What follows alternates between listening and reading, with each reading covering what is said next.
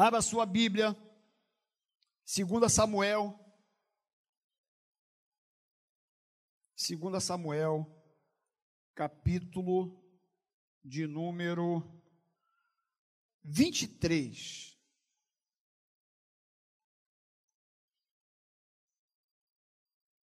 Segunda Samuel, capítulo 23. Nós vamos ler do versículo 8 até o versículo de número 17.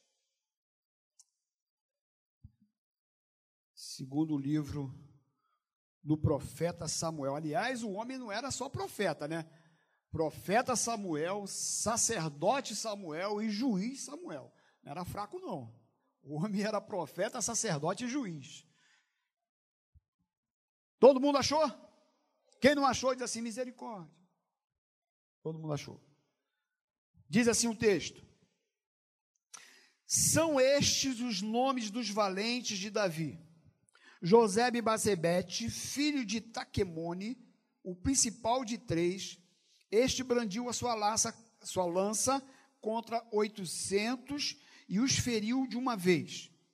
Depois dele, Eliasar, filho de Dodô, filho de Aoi, entre os três valentes que estavam com Davi, quando desafiaram os filisteus, ali reunidos para a peleja, quando já se haviam retirado os filhos de Israel. Ele se levantou e feriu os filisteus até lhe cansar a mão e ficar pegada a espada.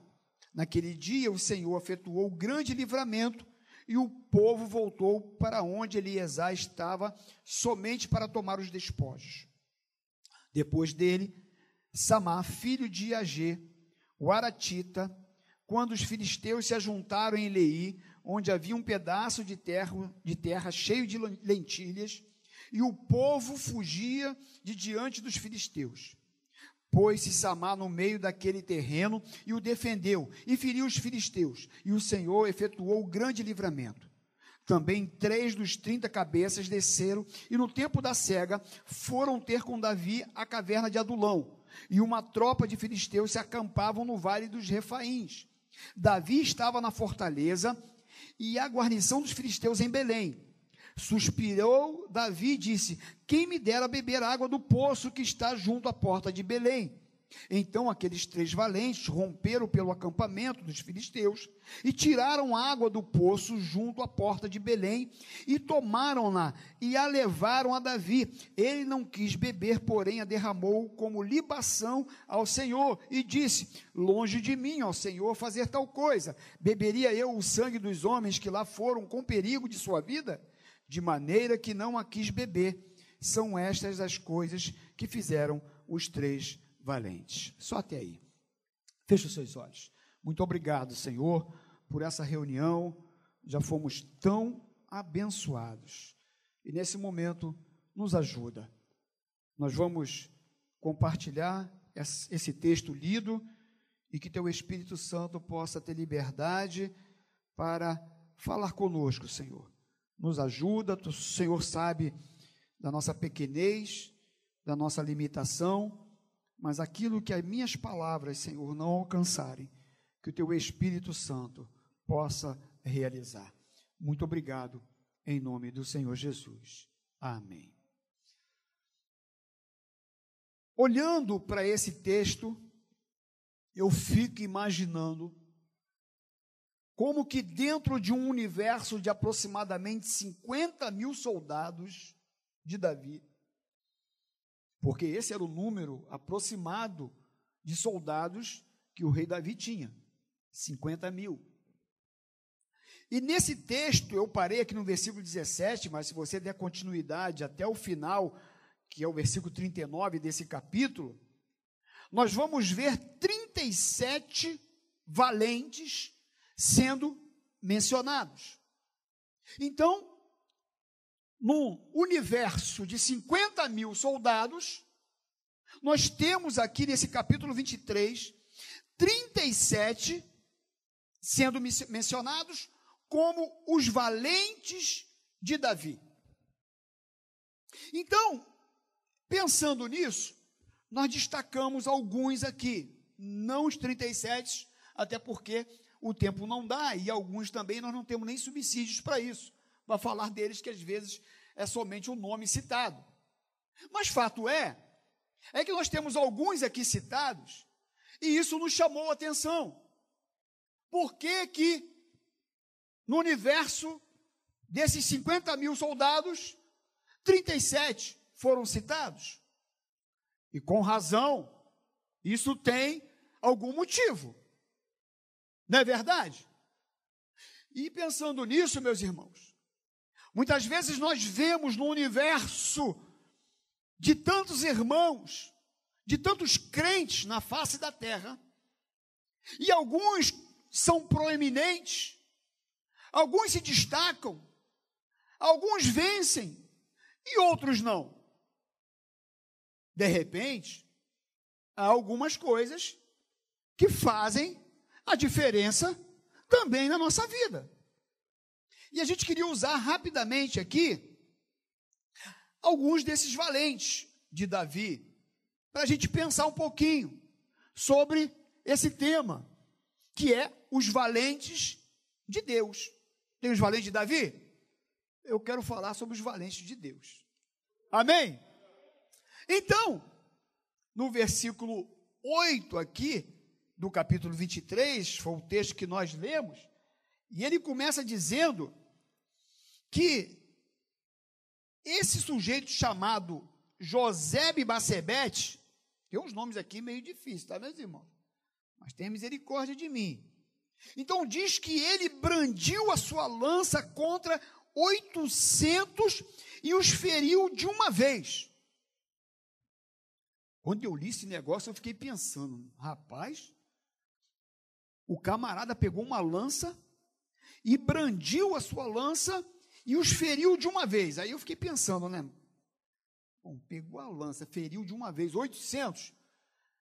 Esse de uma vez aqui, eu estava lendo um pouquinho mais. A gente vai, né? Pega uma Bíblia de estudo aqui. Quando a gente, normalmente, quando eu estou preparando uma mensagem, você também deve fazer isso quando está lendo a Bíblia eu abro mais ou menos umas seis versões, sete diferentes, né? Linguagem de hoje, e, e vamos lá, a NA, a corrigida, e vamos abrindo a, a, a, as Bíblias, né, Rejane? Para a gente entender melhor o texto. E vai lá em alguns comentários, e a gente vai tentando entender melhor algumas coisas. E aí, o que a gente entendeu é que foi numa única batalha. Em uma única batalha, ele brandiu a sua lança e ele feriu 800 soldados ou, ou, ou, inimigos. Agora, não importa se também foi de uma vez, pegou 800 ou se foi numa batalha. O que interessa, meus irmãos, é que quando a gente lê um negócio desse aqui, não tem como não pensar que isso foi um milagre. Foi Deus usando esse homem para ele vencer esses 800 inimigos. Foi algo sobrenatural. Humanamente falando, isso é impossível. Mas, meus irmãos, nós sabemos que com Deus todas as coisas são possíveis, não é verdade? e Deus era com Davi. E Deus era com o exército de Davi. E aí o Espírito Santo, creio eu, que deu a este homem um poder maravilhoso para que obtivesse essa façanha contra os inimigos de Deus. Imaginando essa batalha, essa, essa única batalha desse homem, onde ele feriu 800 inimigos, eu também fiquei pensando sobre os diferentes tipos de inimigo que ele enfrentou nessa batalha. Uns mais altos, uns mais baixos, alguns medianos, talvez alguns com lança, talvez outro com espada, talvez outro com aquela bola de ferro na mão. Vai pensando aí. Imagina 800.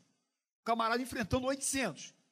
Imagina os diferentes tipos de, de inimigos, de homens, que ele não enfrentou nessa batalha. E eu fico pensando, eu e você também, porque quando Deus nos chamou, meus irmãos, Deus não nos chamou para a gente ficar deitado numa rede bebendo água de coco. Não é verdade? Todos nós temos batalhas. Todos nós temos luta na nossa vida. Quem não tiver luta aí, levanta a mão. Quem não tiver nenhum problema assim, tiver, está tudo, não tem nada, nada, está tudo. Todos nós temos nossas batalhas.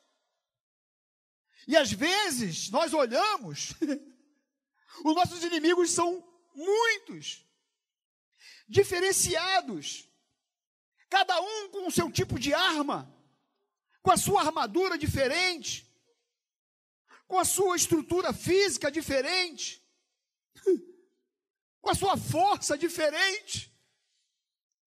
Mas fato é, meus irmãos, que quando nós saímos para as batalhas, enfrentamos os nossos inimigos.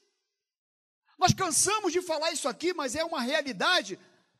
A nossa luta, ela é diferente, porque nós não lutamos com as nossas forças. Nós lutamos com a força de Deus. Não é verdade?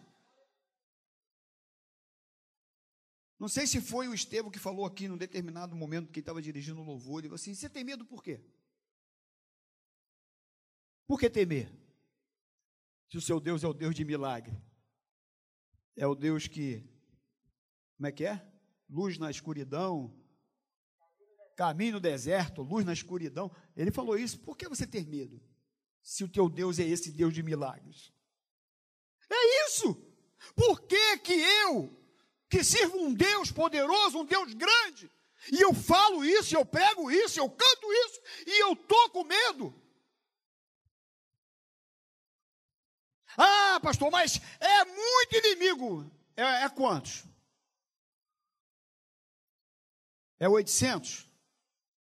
Não interessa. Fato é, é que esse sujeito chamado José Bacebete, ele brandiu a sua, a sua lança contra 800 e os feriu de uma vez. E se a gente continuar lendo aqui o texto, versículo 9, versículo 10, já falei do primeiro, né? Vou falar do segundo agora. Depois dele, Eliasar, filho de Dodô, que jogava no Andaraí. Não, não, não é esse. Veio agora alguma coisa aqui na minha cabeça. De vez em quando acontece, tá, meus irmãos? É assim. filho de Dodô, filho de Anoí, entre os três valentes que estavam com Davi, quando desafiaram os filisteus ali reunidos para a peleja, quando já se haviam retirado os filhos de Israel, ele se levantou e feriu os filisteus até lhe cansar a mão e ficar pegado à espada. Naquele dia o Senhor efetuou grande livramento e o povo voltou para onde Eliesá estava, somente para tomar os despojos. Olha só, meus irmãos, esse valente de Davi.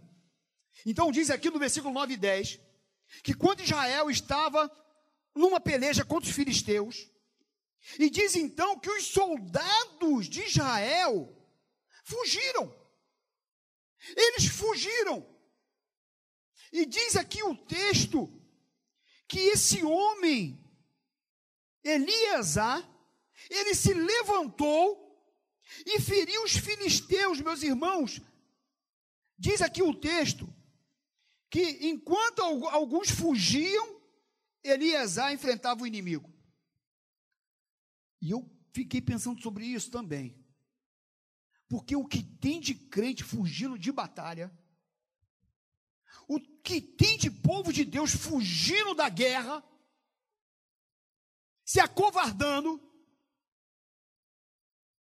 se escondendo na hora de enfrentar. E uma coisa, e eu vou repetir isso aqui talvez alguns momentos nesses três anos, é que Deus não gosta de gente covarde. Não gosta. Não gosta. Você pode ler a Bíblia inteira. Deus sempre se compromete com gente corajosa. Mesmo que no começo o cara fique meio, mas ele gosta de gente corajosa. 1 Timóteo 1,7 diz assim: Porque Deus não tem dado espírito de covardia, mas de poder, de amor e moderação. Tu lembra de Gideão? Todo mundo lembra? Ele sai para a batalha com 32 mil soldados. 32 mil pessoas aceitou o convite para sair para a batalha com Gideão. Aí Deus manda Gideão dizer o seguinte: olha, os medrosos e os covardes pode voltar. Só vai para a batalha quem tem coragem. Se você tiver com medo, não precisa ir, não. Sei não, hein, fica aí. Não vai não. Os covardes e os medrosos voltam. Sabe quantos voltaram? Dos 32 mil? 22 mil. 22 mil medrosos. É muito medroso, né? Voltaram. Ficaram 10 mil. Aí depois você conhece a história, foi aquela questão de beber água, aí separou mais alguns e foram só 300 para a batalha e Deus deu vitória com os 300. Porque Deus não está preocupado com o número de pessoas, Deus está preocupado é com a sua coragem, com a sua disposição de confiar e de crer nele. É isso que Deus quer de você. Porque quando você enfrenta a situação, você está dizendo para Ele que você crê nele, que você confia nele. E quando você foge, quando você se esconde, você está dizendo que você não crê em Deus, que você não confia nele. E eu olho para esse texto, meus irmãos, diz aqui que esse tal de Eliasar, ele lutou contra os filisteus até lhe cansar a mão e ficar pegada a espada na mão dele. E diz que naquele dia o Senhor efetuou um grande livramento. Meus irmãos, imagina Eliasar Henrique com a espada na mão lutando, e lutando, e lutando, e lutando. Diz que até a mão dele já não aguentar mais, cansar. E ele lutando, e ele lutando, e ele lutando. Ele chegou no momento da luta em que Deus deu a vitória para ele, que ele queria abrir a mão e ele não conseguia. A espada, diz ali o texto, ficou grudada na mão dele, Bruno. A espada ficou agarrada na mão dele. Ou porque sangrou e o sangue colou a espada, ou talvez o músculo ficou retesado e ele não conseguia abrir a mão de tão ferrenha batalha, de tão dura luta. Mas ele foi até o fim. Ele foi até o último homem. Ele não parou, ele não desistiu. Agora lembrei do filme Até o Último Homem. Já vi 15 vezes esse filme. Quem não viu, veja. Bom demais. Já viu? Até o Último Homem? Se você não viu, vê. Muito bom. E ele lutou. Lutou. E a espada ficou agarrada na sua mão. Por isso, meu irmão, minha irmã, talvez você já tenha já está um tempo na sua luta. Entendeu, Estevão? É um tempo que eu não sei. O tempo da sua luta. E tá, uma semana. Na próxima semana. Na outra semana. E de novo na outra semana. E de novo na outra semana. Mas Deus, de novo na outra semana, continua lutando. Continua guerreando. Continua com a espada na mão. Ah, mas eu estou quase desistindo. Não desiste. Deus está com você nessa. Ah, mas já tem seis meses, já tem um ano, já tem cinco anos. Tem... Não desiste. Valente de Deus não desiste. A espada grudou na mão dele, mas ele não desistiu da luta. Eu me lembro de Paulo, prisões, apedrejamento, arrastado pela cidade, açoitado. Mas ele chega no final e diz: Combati o bom combate, completei a carreira e guardei a fé. Eu não desisti da batalha. Eu não desisti da luta. É isso que Deus quer. Posso até chegar cansado, mas eu vou chegar. Posso até ficar exausto, mas eu não vou entregar os pontos. E interessante, meus irmãos, que as nossas vitórias abençoam outras pessoas. Olha o que diz aqui o texto. Diz que, no versículo de número 10, que ele levantou, feriu os filisteus até lhe cansar a mão e ficar pegada a espada, e naquele dia o Senhor efetuou um grande livramento, e o povo voltou para onde Eliezer estava, somente para quê? Para tomar os despojos. Eles fugiram, Eliezer encarou os inimigos, lutou até o fim, até sua mão se cansar e a espada ficar grudada na sua mão. E depois que ele venceu, os que tinham fugido voltaram, só para pegar as bênçãos, só para pegar os despojos. E ele impediu? Não. Talvez você esteja lutando sozinho. Talvez você esteja guerreando sozinho nessa batalha. Talvez não tenha ninguém com você lutando. E talvez você vai olhar assim e falar: brincadeira, o pessoal me deixa sozinho nessa. Não tem ninguém me ajudando. Não tem ninguém me apoiando nessa. E quando você vencer, essas pessoas que você está dizendo isso, talvez vai vir e vai ser abençoado por você. E você ainda vai abençoar eles. Porque você é um soldado de Deus. O teu coração é de Jesus. É assim. Quem anda com Jesus é assim. É. A gente não tem negócio de, de vingança, vingança ser vingativo. Não, agora também é meu. Foi eu que lutei, eu que conquistei, agora é meu. Não. Nós somos de Jesus. Se der para abençoar, abençoa. É. Foi isso que aconteceu. Diz aqui que eles voltaram somente para pegar os despojos. Aí a gente chega no versículo 11, versículo 12. Nós vamos falar de um outro valente de Deus. Diz aqui que ou ou Samar, não tem acento, mas vou falar Samar. Depois dele, Samar, filho de Agê, o Aratita, quando os filisteus se ajuntaram em Leí, onde havia um pedaço de terra cheio de lentilhas, e o povo fugia diante dos filisteus.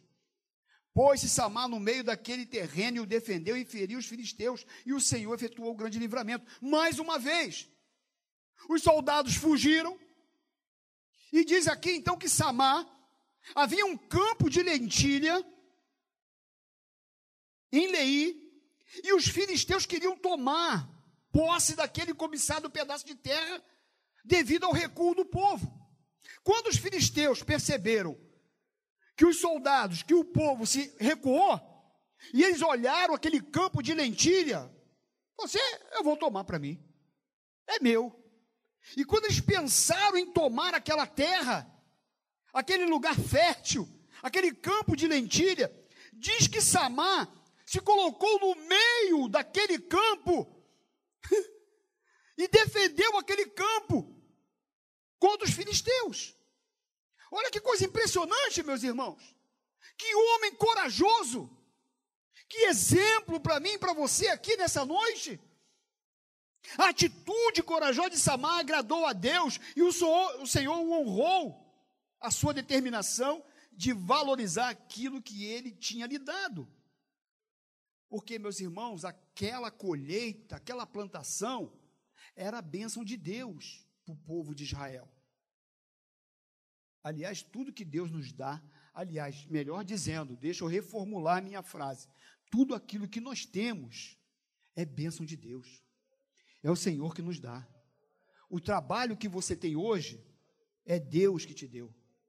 A família que você tem é Deus que lhe deu. A casa é Deus que lhe deu. Tudo que você tem é bênção de Deus. Por isso, meus irmãos, quando eu olho para esse homem, para Samar, E ele vê aquele campo de lentilha, ele vê os filisteus que ia tomar tudo, tudo aquilo que Deus tinha dado para eles. O que que ele diz? E o que que ele faz? Ele se coloca no meio do campo de lentilha com a espada e ele diz: Olha, aqui não. Aqui vocês não vão tomar, não. Quem nos deu esse campo de lentilha foi o Senhor. Vocês não vão tomar. Foi mais ou menos palavraseando o que ele fez. E o que, que a gente pode pensar com isso, meus irmãos?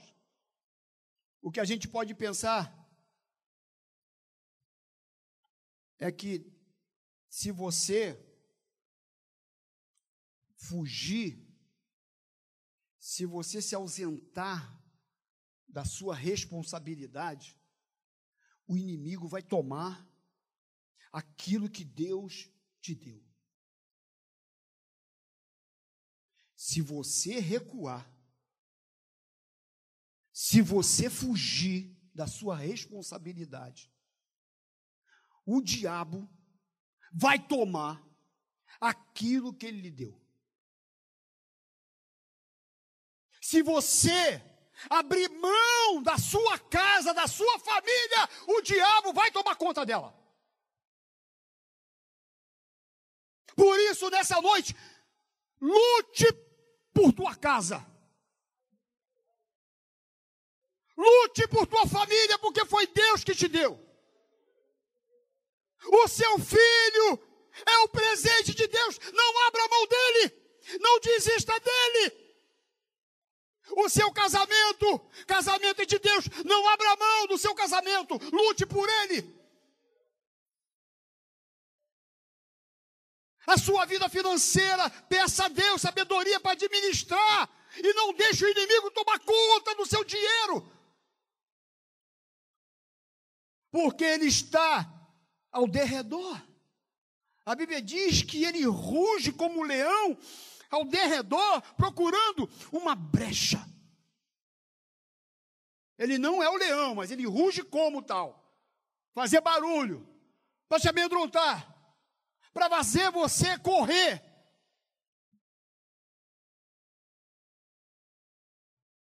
Mas aquele homem Samar, aquele homem ele sabia o Deus que ele servia. Ele ouvia de, Davi cantar salmos, falar do Deus poderoso. E quem andava com Davi, meus irmãos, não tinha como não conhecer o Deus Todo-Poderoso. E aquele homem, então, ele se coloca no meio daquele campo de lentilha. E ele diz: aqui não. Por isso que o Senhor diz para Josué, quando Moisés é morto, Josué capítulo 1, versículo 3 e 5, diz assim: Todo lugar que pisar a planta do vosso pé, eu vou-lo tenho dado, é teu. Como eu disse a Moisés: ninguém se susterá diante de ti todos os dias da tua vida. Como eu fui com Moisés, eu serei contigo. Não te deixarei e nem te desampararei. É como se Deus estivesse falando para mim e para você. Assim como eu sou com a Teresa, eu sou contigo. Assim como eu sou com o João, eu sou com você, Maria. E aquilo que ele entregou na minha mão, aquilo que ele colocou para mim administrar, é uma responsabilidade minha. E quando eu deixo de assumir o meu papel, outro assume. Quando eu deixo assumir o papel de pai, outro assume. Quando eu deixo assumir o papel de marido, outro assume. Abre o olho. E vice-versa assuma o seu papel. Ah, mas dá trabalho, o inimigo é forte, é muito difícil. E quem disse para você que seria fácil? Defenda o seu campo de lentilha, meu irmão. Defenda o seu campo de lentilha, minha irmã. Porque Deus vai te honrar. É, Deus vai te dar vitória. Deus vai te abençoar. Se coloca lá, ó. É meu. Senhor me deu uma profissão, é minha. Senhor me deu um talento, é meu. Senhor me deu um ministério, é meu, vou cuidar dele. Porque ele está doido para te destruir. Ele está doido para você desistir do seu ministério, do seu chamado.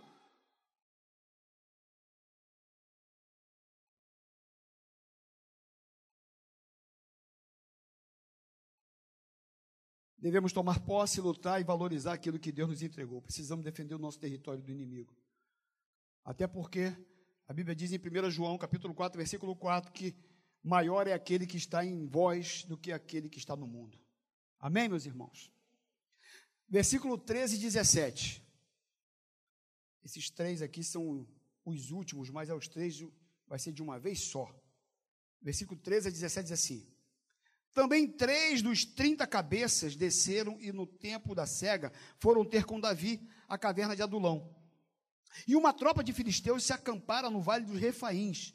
Davi estava na fortaleza e a guarnição dos filisteus em Belém. Suspirou Davi e disse: Quem me dera beber água do poço que está junto à porta de Belém? Então aqueles três valentes romperam pelo acampamento dos filisteus e tiraram água do poço junto à porta de Belém e tomaram-na e a levaram a Davi. E ele não quis beber, porém a derramou como libação ao Senhor. E disse: Longe de mim, ao Senhor, fazer tal coisa, beberia eu o sangue dos homens que lá foram com perigo de sua vida? De maneira que não a quis beber. E são estas as coisas que fizeram os três valentes. Eu amo esse trecho aqui. O comportamento e atitude desses três valentes de Davi. Porque eles romperam a guarnição dos filisteus que estavam na porta de Belém. E esses três valentes de Davi, eles arriscaram a própria vida pelo seu líder. Imagina Davi, eles entram na caverna de Adulão, os inimigos estavam na porta de Belém, e Davi, então, agora, dentro dessa caverna, meio que entrincheirado, meio que cercado, e agora os valentes de Davi chega perto dele e ele só fala assim, só suspira. Ai, quem dera eu tomar daquela água fresca lá do poço de Belém. Ele só comentou. Foi um desejo do coração de Davi. Diz aqui o texto que esses três valentes, quando ouviram que Davi desejava beber água do poço, da água do poço de Belém, diz que esses três valentes, eles romperam a guarnição dos filisteus que estavam na porta da cidade de Belém. Eles arriscaram a própria vida para satisfazer a vontade do rei, para trazer a água que o rei desejava beber. E quando eu olho, meus irmãos, para a atitude desses três valentes, eu fico imaginando como que nós precisamos nos parecer mais com esses valentes. Como que há pessoas infiéis aos seus líderes, Pessoas que, infelizmente, sabe, desvaloriza as amizades, desvaloriza os seus líderes, os seus pastores, os seus professores de EBD, o seu patrão, o seu pai, a sua mãe. Como que está faltando essa condição de submissão às lideranças, essa compreensão e esse entendimento de reconhecer e de querer honrar as pessoas que estão acima de nós, que nos lidera. Esses homens aí são capazes, meus irmãos, de entrar e romper contra os inimigos dos filisteus, não eram qualquer coisa não, meus irmãos. E eles então agora, eles rompem a guarnição dos filisteus, arriscam as suas vidas para trazer água para o rei Davi. E eles vão lá, pegam a água e fica, olha a cena. E eles conseguem passar pela guarnição dos inimigos e traz aquela água para Davi. E Davi, quando pega a água, meus irmãos, Davi se sentiu tão honrado, tão honrado, que ele falou assim: não, eu não vou nem beber dessa água. Como que dizendo, é até pecado. Diz que ele derrama água em libação ao Senhor. Meu Deus, ele derrama água como oferta. Aquilo ali para o rei Davi foi uma oferta a Deus. A demonstração daqueles soldados era como se eles estivessem arriscando as suas vidas, não apenas pelo rei com R minúsculo, mas pelo rei de R maiúsculo. Eu acho, meus irmãos, que eu tenho que olhar para esses soldados valentes de Davi e pensar na minha vida o que eu tenho feito para o meu Senhor Jesus, que é o meu Rei, que é o meu Senhor? Será que eu tenho capacidade de arriscar a minha vida por Ele? Será que eu tenho sido capaz de abrir mão das minhas próprias vontades pelo meu Rei? Pelo meu Senhor? Será que o meu comportamento, as minhas atitudes, Jesus tem olhado e falado assim: eu recebo essa sua atitude como oferta a mim. Essa sua decisão de dizer não para a vontade da sua carne, dizer não para esse pecado, por conta do meu nome, por conta da minha presença na tua vida, porque você está decidindo me servir de verdade, e não andar em cima do muro, mas estar realmente decidindo por mim, de romper com as armas desse mundo satânico, dos inimigos de Deus, e rompendo tudo isso, e trazendo para Ele uma oferta agradável a Ele. E isso, meus irmãos, se percebe todos os dias da nossa vida. Quando eu acordo, qual é o meu comportamento, o meu pensamento, a minha motivação naquele dia? Será que eu levanto com a decisão de levar para o meu Senhor uma oferta agradável naquele dia? Será que eu decido a romper com esse sistema, com todas essas armas satânicas, e vencer tudo isso, e chegar no final do dia e ter a capacidade de chegar até aqui. Está aqui, Jesus, a minha oferta. Eu rompi esse dia na tua presença. Tu és o meu rei, e eu sou capaz de fazer tudo, tudo por ti. Eu sou capaz de enfrentar os inimigos, toda a adversidade, por causa de ti.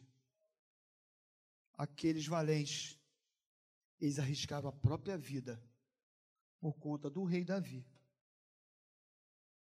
E será que nós somos capazes de arriscar, de entregar a nossa vida pelo nosso rei, pelo nosso Deus, pelo nosso Senhor? É isso. É uma demonstração. Eu olho para esse comportamento desses homens, meus irmãos, e eu fico admirado. E eu fico também pensando que Jesus, muitas vezes, ele olha para o meu e para o seu comportamento. E é tão bom se ele ficar admirado. E ele falar assim: esse, essa foi capaz de arriscar, de abrir mão de tudo por mim. Que nessa noite nós olhemos para esses homens, para esses valentes de Davi. E que nessa noite você saia daqui pensando em cada um deles. Pensando naquilo que você ouviu aqui. E que você saia deste lugar entendendo que Deus te chamou para guerrear, para lutar. E Ele já te deu armas, Ele já te deu armas. Ele já te deu armas. Ele já te deu armas para você vencer todos esses inimigos. São 800. Não tem problema. Está demorando. Eu vou lutar até o fim. A espada pode grudar na minha mão. Pode até sangrar e ficar colada. Mas eu não vou largar. Eu vou lutar até o fim. Eu vou ser capaz de abrir mão da minha própria vida, de arriscar a minha vida pelo meu Senhor, pelo meu Rei, pelo meu Jesus. Saia daqui hoje pensando nisso, porque eu nunca vi ninguém vencer se não se colocar na posição de luta. Aqueles soldados, muitos deles fugiram Mas ainda bem que tinha alguém no meio deles que se colocaram em pé. Aqui não. Aqui você não vai entrar. Aqui, Satanás, não tem lugar para você. Isso aqui é meu. Isso aqui é o Senhor que me deu. Então, nessa noite, se coloque em posição de luta em posição de batalha. Imagina se não se levantassem esses homens. Os filisteus tinham vencido muitas dessas batalhas.